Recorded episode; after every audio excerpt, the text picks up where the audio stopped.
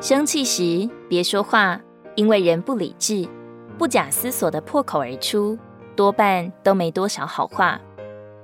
与在乎的人生气，只会越想越气。孰轻孰重要分清，能讲情就别讲理。与无关紧要的人置气，纯粹是自己找气。拿别人的错惩罚自己，伤心的只能是自己。人为什么生气？听到流言蜚语生气，有了曲解误会生气，没有公平待遇生气，得不到人珍惜生气。你可想过没有？你生气的时候，谁在乎你？珍惜你的人不会气你，不珍惜你的人再气也不会哄你。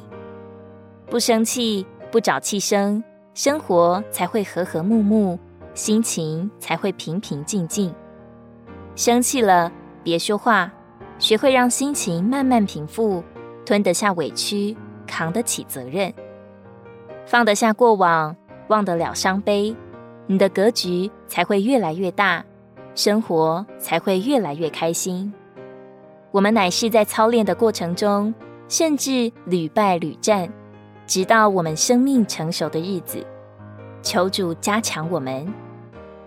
传道书五章六节：不可任你的口使肉体犯罪，也不可在使者面前说是错许了。为何使神因你的声音发怒？败坏你手所做的呢？如果你喜欢我们的影片，欢迎在下方留言、按赞，并将影片分享出去哦。天天取用活水库，让你生活不虚度。